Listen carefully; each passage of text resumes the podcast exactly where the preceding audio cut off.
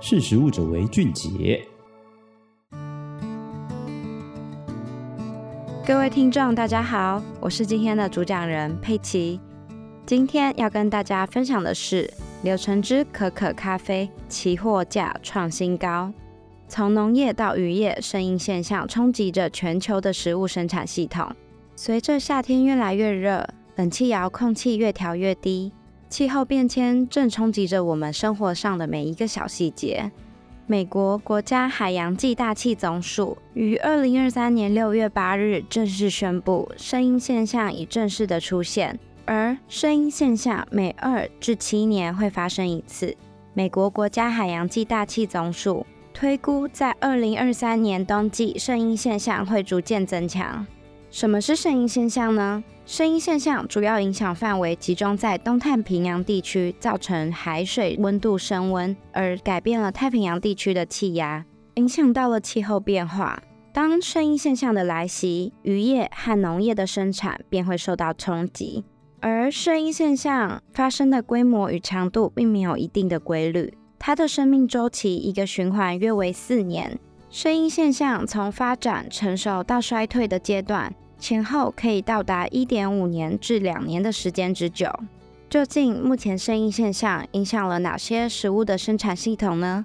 根据外媒 Times 报道指出，美国佛罗里达州的柳橙产区不仅受到疾病的冲击影响，更于二零二二年十二月面临到了双台风的冲击。导致柳橙的产量受到了冲击，进而影响柳橙汁期货价格居高不下的状况，打破了五十六年来的最高纪录。根据目前的迹象来看，暂时找不到缓解的方法。日本饮料龙头大厂麒麟也因为全球供应链的紧缩而宣布暂停下架其售的柳橙汁的品项。再来，生意现象也冲击着咖啡、糖、可可的产量。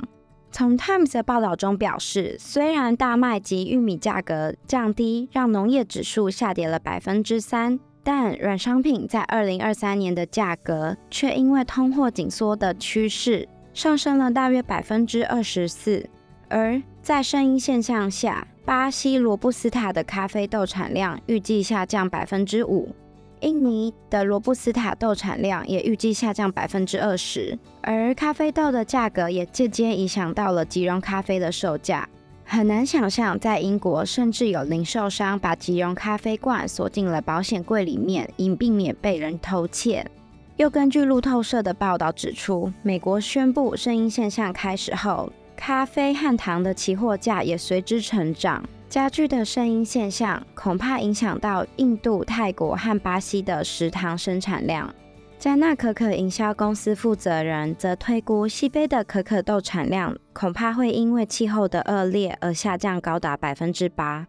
最后，圣婴现象也影响到了海水升温、盐度的异常，影响到了养殖渔业的发展。除了农业生产受到冲击之外，外媒也强调，渔业也正处于一个危险的状态当中。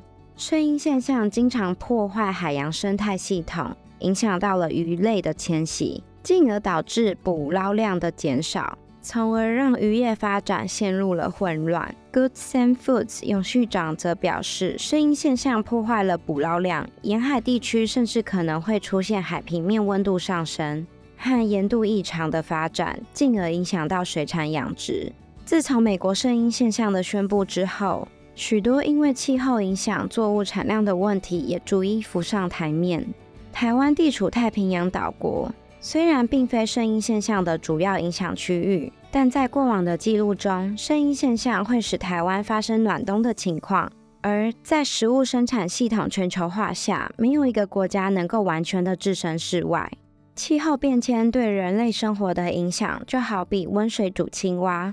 目前，国际咖啡、可可、柳橙的产量受到极端气候的冲击而影响，虽然还未直接影响到末端市场的产品售价，但已经牵动了整个期货市场的交易价格。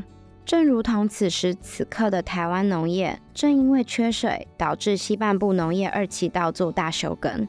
目前，多家外媒针对圣婴现象做出了预警的报道，从柳橙汁到咖啡豆。皆是我们日常生活的软性饮品。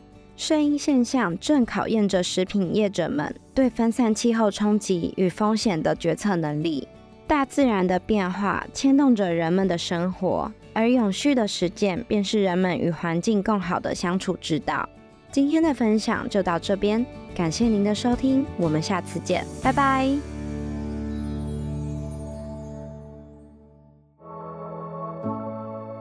识时务者为俊杰。